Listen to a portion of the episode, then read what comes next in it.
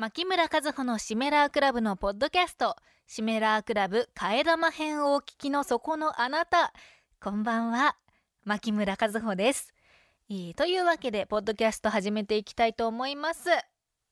こうやってゆるくお話しするのも楽しいなと思いまして、これからできるだけ毎週更新できるように頑張ろうと思ってますので、皆さん、聞いてくださいね。聞いてくださらないと悲しくて、あの、更新しなくなってしまうかもしれません。いや、そんなことはないですけれどね。はい。えー、というわけで、今日の放送では、今週の締めくらレターという、あの、普通おたをたくさんご紹介したんですけれども、読み切れなかったメッセージもたくさんありますので、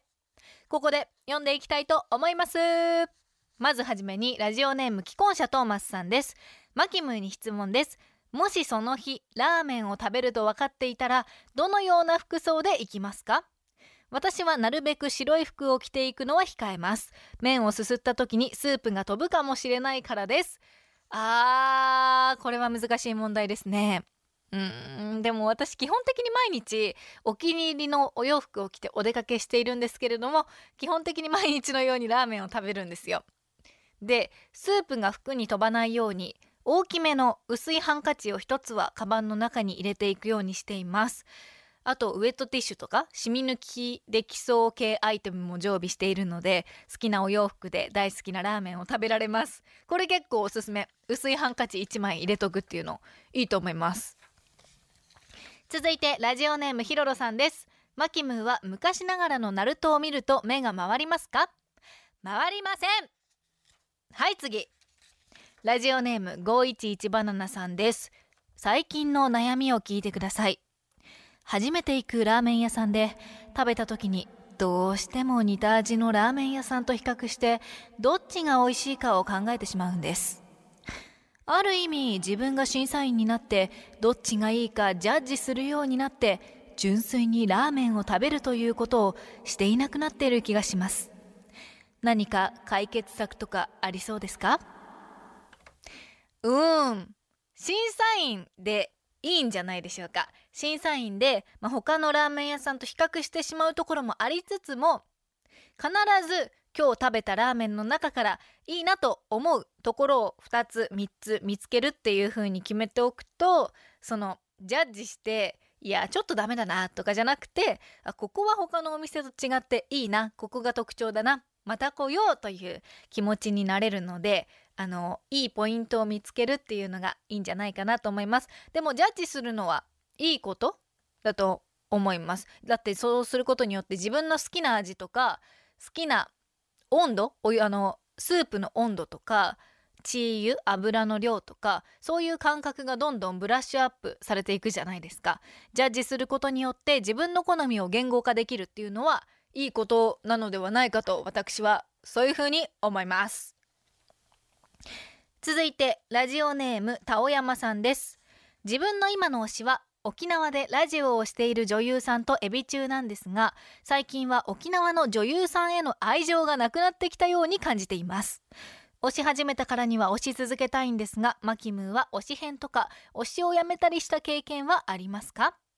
その分、エビ中を熱く押すのもいいかなと思っています。といただきました。あー、タオヤマさん、これはわかります。まあでもタイミングとかありますし、あの、熱量が冷めてくるっていうのは自然なものだと思うんですよ。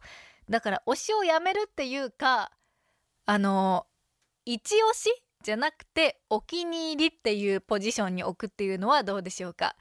私は推しをやめるのではなくて、そんなにお金をたくさんかけたりとか、時間をかけたりとかはしなくなるけど、ずっと応援はしているし、そのアイドルとか女優さんとかが、あの、いつでも幸せにいてくれたらいいなっていうふうに思ってはいます。なので、押すではなく、応援するという、あの、お気に入りポジションに変更してみてはいかがでしょうか。そしてね、押したいものができた時は、エビ中のように、熱く、熱く、熱く押すっていうのがいいですよね。続いて、最後です。化け物係アットマークキングゼロさんです。えー、ほら私って、今回締めくらが放送される10月6日が誕生日じゃないですか。知らないわよ。本当ならマキムーの推し活おめこめが欲しいところですがあれは水木のムーブオン限定しかし今回の締めくらはふつおた特集つまりマキムにお誕生日のお祝いをしてもらえる可能性がありますよね。ということで今回はムーブオンとは逆にマキムーが武道館のステージ上に立つアイドルになりきって私におめでとうの言葉をお願いします。よし!やりましょう!やっちゃうよ!化け物係さんお誕生日おめでとうございます。これからの一年もたくさん幸せなことがあるようにマキムーが全力で応援しているよ。化け物係さんおめでとう。こんな感じでどうでしょうか。ちょっと放送に本放送でやるのは恥ずかしいなと思ってでも化け物係さんはまあポッドキャストを聞いてくれるかなと信じてポッドキャストでお祝いさせていただきました。こんな感じで番組の本放送では読めなかったメッセージをこのポッドキャスト替え玉編ではちょこちょこ読んでいきたいなと思いますので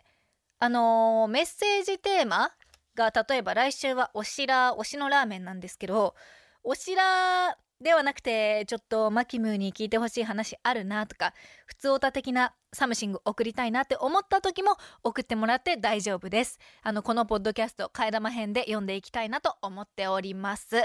というわけで来週も聞いてね。バイバーイ。